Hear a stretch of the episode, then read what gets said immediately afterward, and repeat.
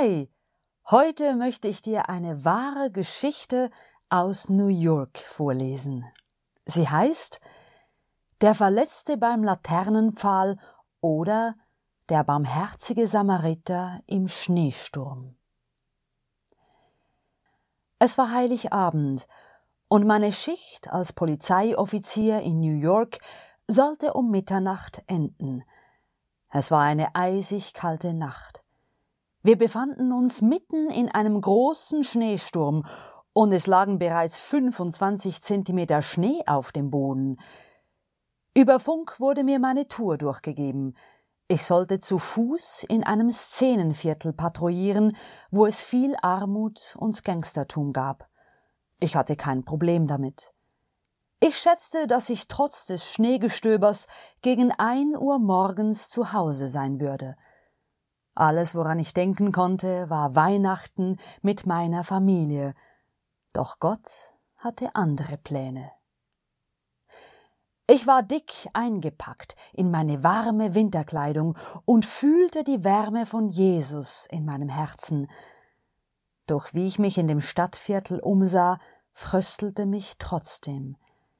Die Straßen von Harlem und den South Bronx sahen alles andere als weihnachtlich aus. Es gab keine Lichterketten oder Weihnachtsschmuck, nichts, was irgendwie an Weihnachten erinnerte, nur graue Gebäude, einige davon heruntergekommen und verlassen. Zwischen dem Schnee türmten sich Müllberge.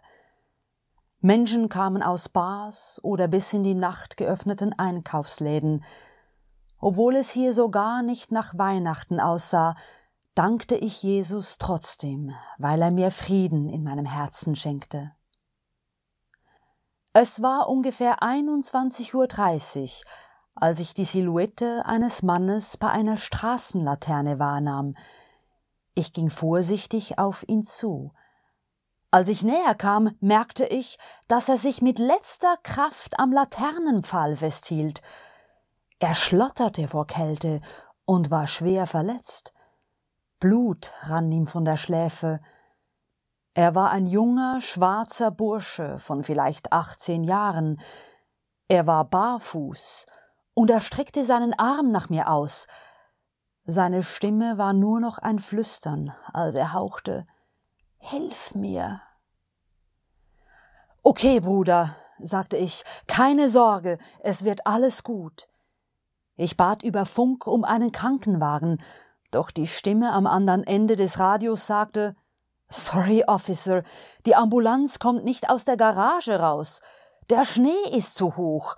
Sie versuchen den Weg freizuschaufeln, aber es wird eine Weile dauern, bis sie zu euch kommen können. Oh nein, dem Jungen geht's echt nicht gut. Er muss dringend in ein Krankenhaus. Sorry, es tut mir leid, Officer. Die Ambulanz wird kommen, so schnell sie kann. Aber ich weiß leider auch nicht, wann das sein wird. Sorry. Ich sah den Burschen an. Ich konnte ihn unmöglich seinem Schicksal überlassen, aber ich wusste auch nicht, was ich mit ihm tun sollte. Ich sah mich um. Da erinnerte ich mich an ein Restaurant, das nur einen Block weit entfernt war. Wenn ich ihn dahin bringen könnte, könnte er sich zumindest etwas aufwärmen. Ich legte seinen Arm um meine Schulter, stützte ihn mit meinem Körper und hielt seinen anderen Arm fest.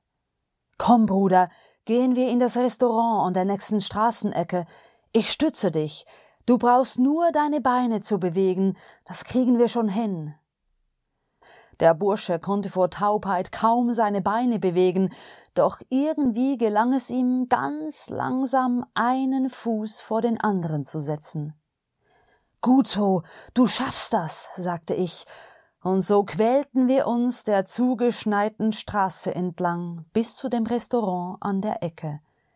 Ich kickte mit dem Fuß die Tür auf und wir stolperten in die hell beleuchtete, warme Gaststube.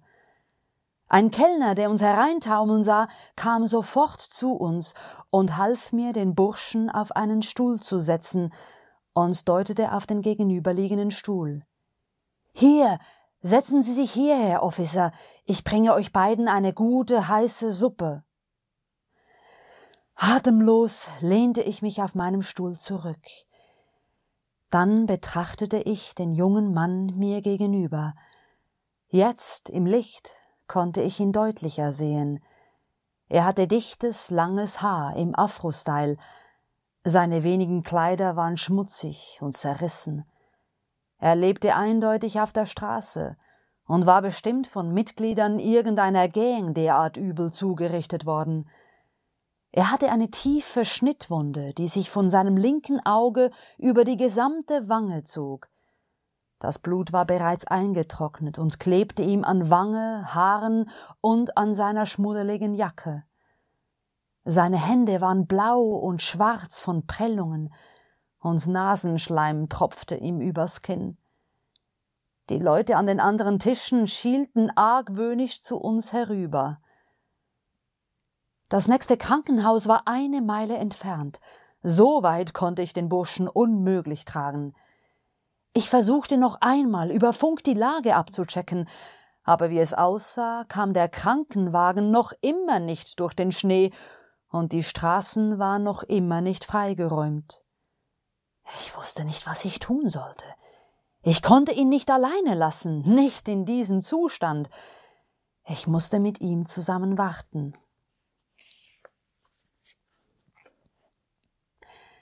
Der Kellner brachte uns zwei Schalen mit dampfend heißer Suppe, und ich nahm den Löffel und begann zu essen. Hey, die ist gut, sagte ich und schaute zu dem schwarzen Burschen hinüber. Er rührte seine Suppe nicht an. Was ist los? fragte ich ihn. Die Suppe ist köstlich, du solltest sie kosten. Er rührte noch immer keinen Finger. Und plötzlich wurde mir klar, wieso. Er konnte nicht. Seine Finger waren zu klamm und steif gefroren, um den Suppenlöffel in die Hand zu nehmen. Ich spürte, wie der Heilige Geist mir leise ins Herz flüsterte Hilf ihm. Na, ich fand den Vorschlag überhaupt nicht witzig. Die Leute starrten uns schon genug an. Ich würde mich doch nicht dazu herablassen, diesen Obdachlosen zu füttern. Jetzt hab dich nicht so, hilf ihm, drängte mich Gott. Aber Herr, was werden die Leute denken? Hör auf, dir Sorgen zu machen, was die Leute denken. Hilf ihm jetzt. Okay, Herr, okay, ich mach's ja. Ich nahm den Suppenlöffel neben seinem Teller, tauchte ihn in seine Suppe ein und führte den Löffel zu meinem Mund, ich blies ein wenig, damit sie etwas abkühlte, dann führte ich den Löffel zu seinem Mund und flößte ihm die Suppe ein. Er schlürfte gierig, und ich fühlte mich großartig. Es war mir auf einmal egal, was die Leute in dem Restaurant von mir dachten. Es war ein unbeschreibliches Gefühl, mich von Gott gebrauchen zu lassen, um diesem jungen Mann zu helfen. Kurz darauf hielt ein Streifenwagen neben dem Restaurant. Sie hatten meinen Hilferuf über Funk gehört, und da der Krankenwagen noch immer nicht kommen konnte, fuhren sie mich und den jungen Mann zum St. Mary's Krankenhaus. Wir schleppten den Burschen hinein, und ich wartete, bis man sich um ihn kümmerte. Dann verabschiedete ich mich von ihm und fuhr nach Hause. Es war drei Uhr in der Früh am Weihnachtsmorgen, als ich endlich zu Hause ankam. Anne hatte auf mich gewartet und etwas zu essen für mich gekocht.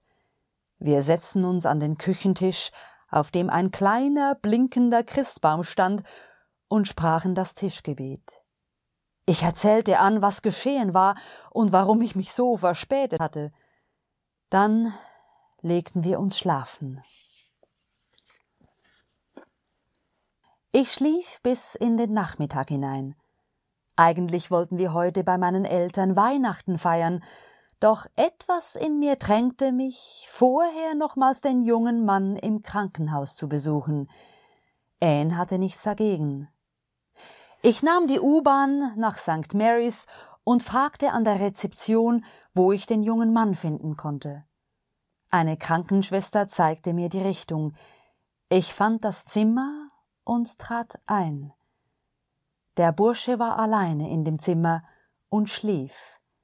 Er hing an vielen Schläuchen. Er wirkte sehr jung und sehr hilflos. Ich wartete eine Weile in der Hoffnung, er würde aufwachen, aber das tat er nicht. Also ging ich wieder und fuhr zu meinen Eltern, wo ich mich mit Anne und den Kindern traf.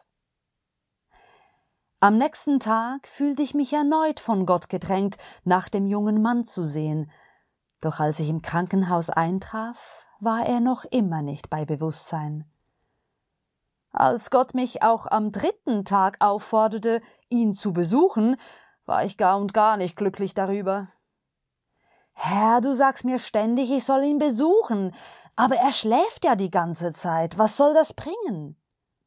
Geh einfach, spürte ich Gottes Stimme in meinem Herzen. Also ging ich. Diesmal war der Bursche tatsächlich wach. Wie geht es dir? fragte ich. Wer bist du, Mann? Ich bin derjenige, der dich hergebracht hat. Quatsch. Mir wurde gesagt, ein Polizist hätte mich hergebracht. Ja, der Polizist bin ich. Du bist kein Cop, Mann. Ich bin einer und du redest zu viel, Mann. Ich war genervt. Ich hätte die Weihnachtszeit lieber bei meiner Familie verbracht, anstatt dreimal hierher zu kommen. Das Mindeste, was ich erwartet hätte, war ein Dankeschön. Das muss ich mir echt nicht antun, dachte ich trotzig. Doch da stupfte mich Gott wieder an. Erinnere dich daran, wie kaputt dieser junge Mann war, als du ihn gefunden hast. Er muss etwas erfahren, und ich möchte, dass du es ihm sagst. Ich seufzte. Ich wusste genau, wovon Gott sprach. Ich war noch nicht lange Christ, aber ich wusste, dass Gott mich nicht umsonst zu diesem Burschen geführt hatte. Also setzte ich mich und erzählte ihm meine Geschichte, wie ich in den Bronx aufgewachsen war und Jesus gefunden hatte. Zum Schluss sagte ich Ich hab den Durchblick selbst noch nicht ganz, aber eines weiß ich Gott liebt dich, und er hat mich hierher geschickt, um dir das zu sagen. Ich wusste nicht, wie man predigt oder sowas. Ich wusste einfach, dass Gott wollte, dass ich diesem jungen Mann half. Also gab ich ihm ein neues Testament und ein Traktat, welches den christlichen Glauben besser erklärte, als ich es tun konnte. Bruder, sagte ich, wenn du Jesus in dein Herz lässt, kann er dein Leben verändern. Dann ging ich. Ich kehrte nicht ins Krankenhaus zurück. Ich genoss die Weihnachtszeit mit meiner Familie, und wie die Tage verstrichen, vergaß ich die ganze Geschichte. Zwei Jahre später war ich wieder mal zu Fuß auf Patrouille und befand mich gerade vor einer Baptistenkirche, als ein Bus vorfuhr. Die Leute stiegen aus und begaben sich plaudernd in Richtung Kirche. Die meisten von ihnen grüßten mich im Vorbeigehen freundlich. Hey, wie geht es Ihnen, Officer? Haben Sie einen schönen Tag? Gott segne Sie. Ich blieb einen Moment stehen und wechselte ein paar Worte mit den netten Leuten, als mich plötzlich jemand von hinten an der Schulter packte und mich auf die Wange küsste. Es war seltsam, aber nicht beunruhigend. In New York überraschte mich rein gar nichts mehr. Ich drehte mich um und sah mich einem jungen, schwarzen Mann und einem etwas älteren Herrn gegenüber. Beide trugen Anzüge und weiße Hemden mit Krawatte. Der junge Schwarze grinste mich an und wandte sich dann dem älteren Herrn neben ihm zu. Hey, Pastor, erinnerst du dich an die Story, die ich erzählte, wie ich gerettet wurde? Der Pastor lächelte. Oh ja, ich erinnere mich. Ich sagte dir doch, dass mich ein Polizist vor zwei Jahren ins Krankenhaus gebracht und mir eine Bibel geschenkt hatte. Ja, das hast du gesagt und er hat mir mit einem Löffel Suppe eingeflößt, da meine Hände zu klamm waren, um den Löffel aufzuheben. Ich erinnere mich. Und jetzt hast du deinen Polizisten wiedergefunden? Ja, Der Bursche lachte mich an. Erinnern Sie sich an mich, Officer? Allmählich dämmerte mir, wer da vor mir stand. Ich war perplex. Das letzte Mal, als ich den Burschen gesehen hatte, war er ein einziges Häufchen Elend gewesen, obdachlos und verletzt. Doch jetzt stand ein schick gekleideter, gesund aussehender junger Mann vor mir. Es war kaum zu glauben. Bist du es wirklich? Was ist passiert?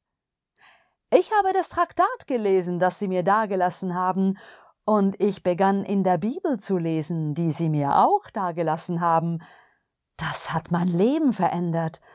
Dann bin ich auf eine Bibelschule in Alabama gegangen, um mehr über Jesus zu lernen.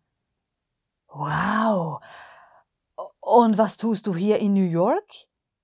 Als ich die Bibelschule fertig hatte, fragte ich Gott, was ich jetzt tun sollte, und er sagte, Geh zurück, wo alles begann, und bringe die frohe Botschaft zu den Menschen in New York.